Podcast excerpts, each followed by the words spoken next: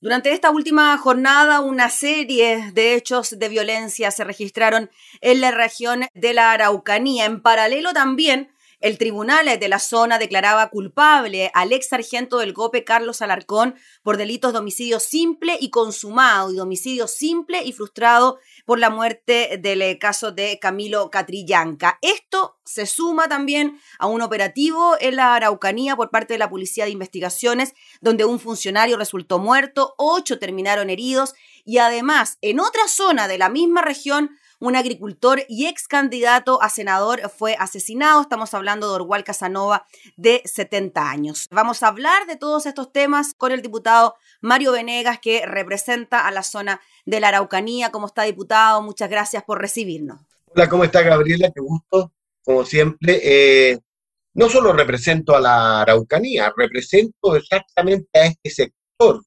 que es el Distrito 22, que es la parte norte eh, que incluye al conjunto de la provincia de Mayeco, donde se originan estos problemas que ha sido, por desgracia, desgraciadamente, el foco de la violencia, ¿no es cierto?, eh, los últimos años, llevamos décadas, décadas. Yo creo, yo, a mí me encantaría hacer conciencia de algo que cada vez más me, queda claro. La gente, especialmente de otros lados, dado que este programa lo escuchan en muchas partes, lo ven en muchas partes, mm no tiene, creo, clara conciencia de lo que hemos vivido nosotros en la Araucanía. El Estado, el conjunto de la nación, ve esto como un problema de la Araucanía, no lo ve como un problema del país. Y es un problema del país. Nosotros partieron la violencia en 98, escúcheme bien, 98. 98, con los primeros atentados en la zona del Humaco. Y estamos en el 2020, es decir, llevamos 30 años sistemático de una violencia que ha ido creciendo. Eh, al, final, al comienzo, eh, acción sobre cosas materiales, hoy día ya muerte directamente, como la que estamos comentando, mm. que de partida nosotros lamentamos toda muerte, toda muerte, por mucha diferencia que podamos tener política con determinados actores, ¿no es cierto? Toda muerte es una cosa que condenamos, que lamentamos profundamente. Y aquí hay un funcionario muerto, hay un agricultor con, una actividad política reconocida, ¿no es cierto? Antes ha habido eh, integrantes de las comunidades indígenas, ha habido carabineros, ha habido... O sea, si empezamos a contar los muertos de lado y lado, es que esto es una tragedia. Si esto aconteciera por las razones que acontece acá, en la región metropolitana, en Vitacura, en Las Condes, sería un problema de una preocupación del Estado, del gobierno, de las máximas autoridades, y a nosotros nos tienen prácticamente abandonados. Diputado, conversábamos antes de la entrevista sobre estos casos de violencia y usted, claro, vive allá, uno no conoce bien la zona, eh, y me graficaba los sectores en los que se habían registrado estos al menos tres hechos de violencia. Así es. Y estamos hablando de lugares, si usted me los puede graficar, diputado, el caso del agricultor, el caso de lo que ocurrió con la policía de investigaciones, en paralelo también el tema de Camilo Catrillanca, son zonas que habitualmente están bajo los acontecimientos de hechos de violencia. Ah, bueno, lo primero es que hay una cosa que es completamente anormal y tiene que ver con que cada vez que hay un juicio en los tribunales, hoy día, más con la pandemia, ¿no es cierto?, vía telemática. Pero es peor aún cuando hay juicios, ¿no es cierto?, en los tribunales. Acá en la capital de la provincia se deja caer eh, al Angol, a la ciudad, una enorme cantidad de miembros de las comunidades que vienen a hacer presión a los tribunales. Eso ya es inaceptable. O sea, los tribunales no pueden estar bajo presión, tienen que actuar, ¿no es cierto?, para darle fiel cumplimiento a la ley. Esto genera violencia y genera destrucción y, hechos que amedrenta el comercio, tiene que cerrar, etc. Eso ya es anormal.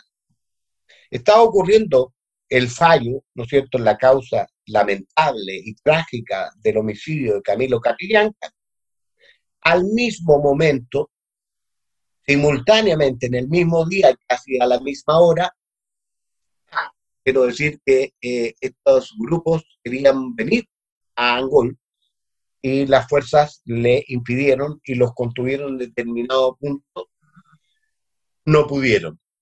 Y en el mismo minuto, eh, la Policía de Investigaciones resuelve hacer un allanamiento en la comunidad de Temucuicuy, que es la comunidad a la que pertenecía Marcelo Catrillanca, para que no ubiquemos. Paréntesis, diputado, paréntesis. ¿Por qué cree usted que la Policía de Investigaciones decide hacer un allanamiento el mismo día en que se estaba produciendo esta determinación judicial? Porque, claro, vemos algunos funcionarios saliendo con unas plantas de marihuana, etcétera, pero el mismo día no deja llamar la atención.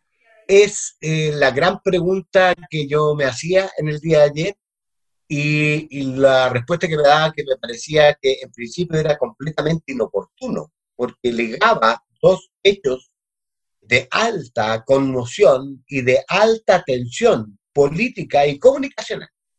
La única cosa que se me ocurre es que eh, eh, el hecho que sabían que se iban a desplazar en dirección a Angol pudieran, ¿no es cierto?, haberle facilitado las condiciones por este, eh, haber menos miembros de la comunidad en su momento en, en, el lugar que fue allanado.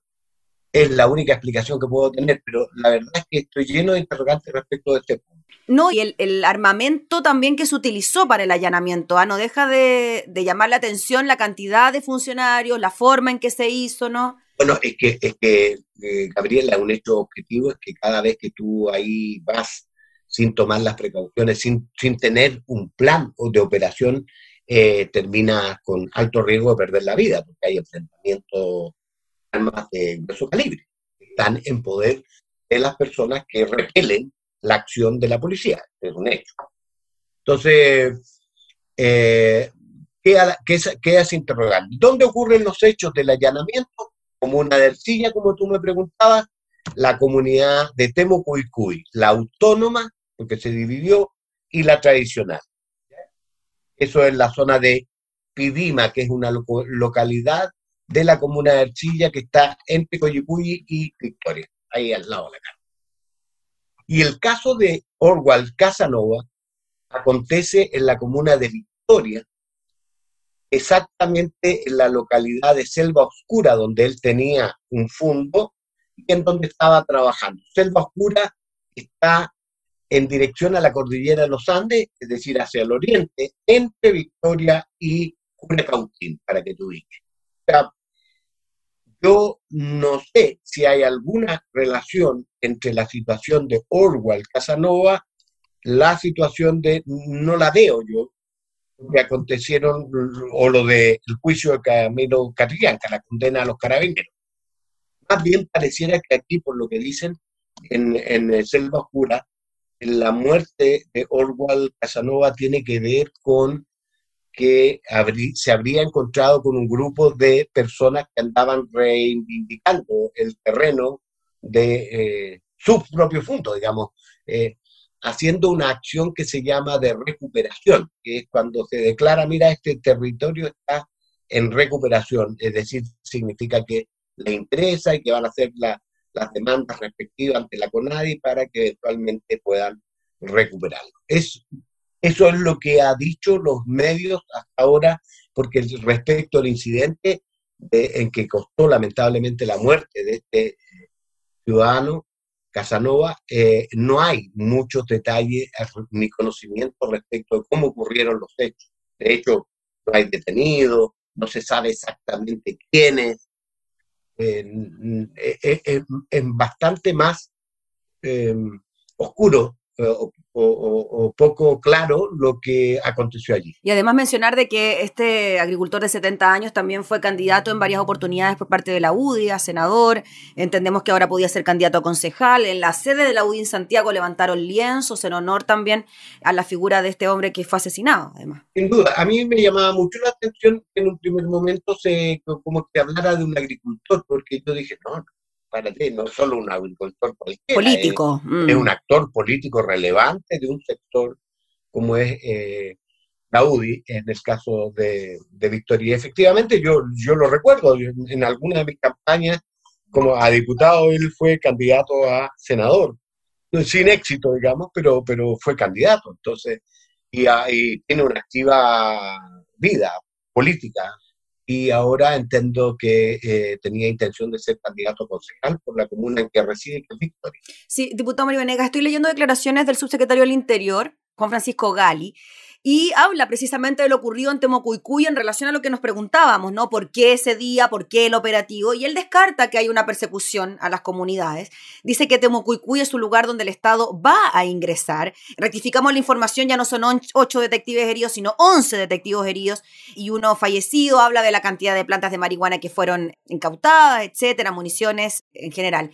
¿Cómo ve usted eso en relación a lo que ocurre en Temocuicuy? Se habla de persecución, se habla también de que fueron detenidos familiares de la familia la Catrillanca, pero el gobierno lo descarta, ¿no? Yo en esto quiero tratar de ser lo más objetivo posible, porque al final de cuentas estamos hablando de vidas humanas. Entonces aquí no, no, no, no hay cómo, cómo, cómo ponderas, o sea, con equilibrio. Si hay, murió un funcionario, murió un agricultor, aunque los hechos no están relacionados, estoy diciendo el valor mm, de la vida. Hay 11 eh, funcionarios heridos, creo que dos más o menos graves, según lo que pude leer en el transcurso del día de ayer.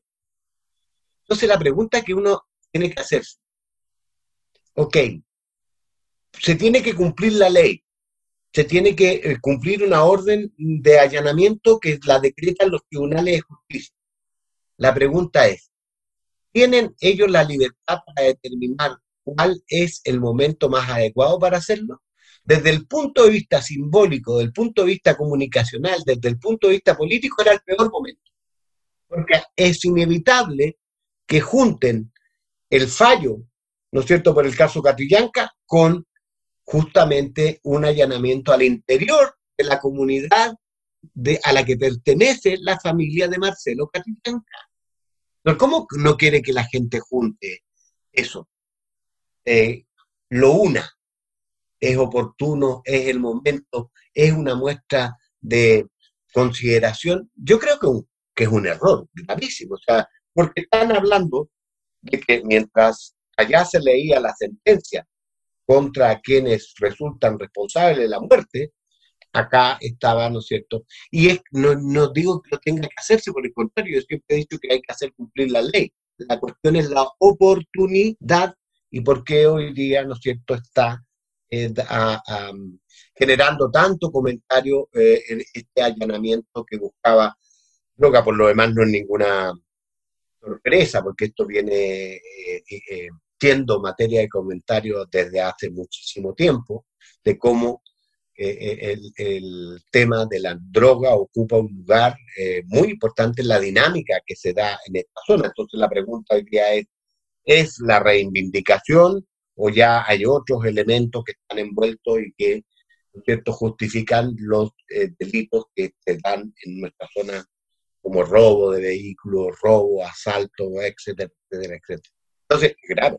Diputado, el Ministerio Público designó un fiscal exclusivo para investigar el crimen del detective de la PDI y hace ya un tiempo se había nombrado nuevamente a un delegado presidencial para la zona. He leído algunas declaraciones de políticos del sector y dicen que ojalá este delegado presidencial pudiese tener atribuciones ministeriales a la hora de tomar decisiones quizás en forma más directa y concreta. ¿Cómo ve usted esa solución, esa posible solución de que algo pueda ocurrir bien después de esta decisión? Con toda sinceridad, Gabriela, por el cariño que le tengo y por el tiempo que nos conocemos, no tengo ninguna fe. Conozco perfectamente al señor Cristian Barra es un político irrelevante, no tiene el poder, nadie, no tiene el poder, no tiene el respaldo, no tiene el reconocimiento. Aquí fue secretario de esquina como senador y viene a llegar acá como coordinador de la macro zona sur sin respaldo, sin... Mm. Es un hecho comunicacional, estas cosas que, que se hacen para decir que se hizo algo, pero que... ¿Qué puede hacer un señor que es menos que el intendente, que es menos que el gobernador. El intendente no ha conseguido nada, el gobernador tampoco.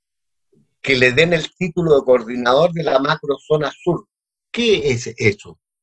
¿Coordinador de qué? ¿Cuáles son sus objetivos? ¿Cuáles son sus propósitos? ¿Con qué facultades cuenta? ¿Con qué recursos cuenta? ¿Coordinar las policías? Bueno, yo le quiero contar que yo que fui gobernador esa es la tarea que tienen que hacer los intendentes y los gobernadores.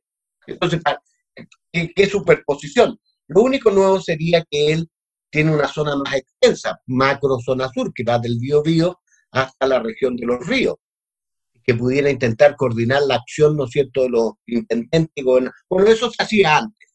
Era cuestión de sentar en la misma mesa a los intendentes de las tres regiones, a los gobernadores, a, carabineros, a investigaciones y hacer una eh, coordinación que se puede hacer perfectamente desde el Ministerio del Interior. Eso es que no le veo ninguna posibilidad de que tenga un efecto práctico en términos de eficacia en el combate de la violencia en nuestra zona. No, no lo veo. ¿no? Quizás entregándole esas atribuciones ministeriales, quizás...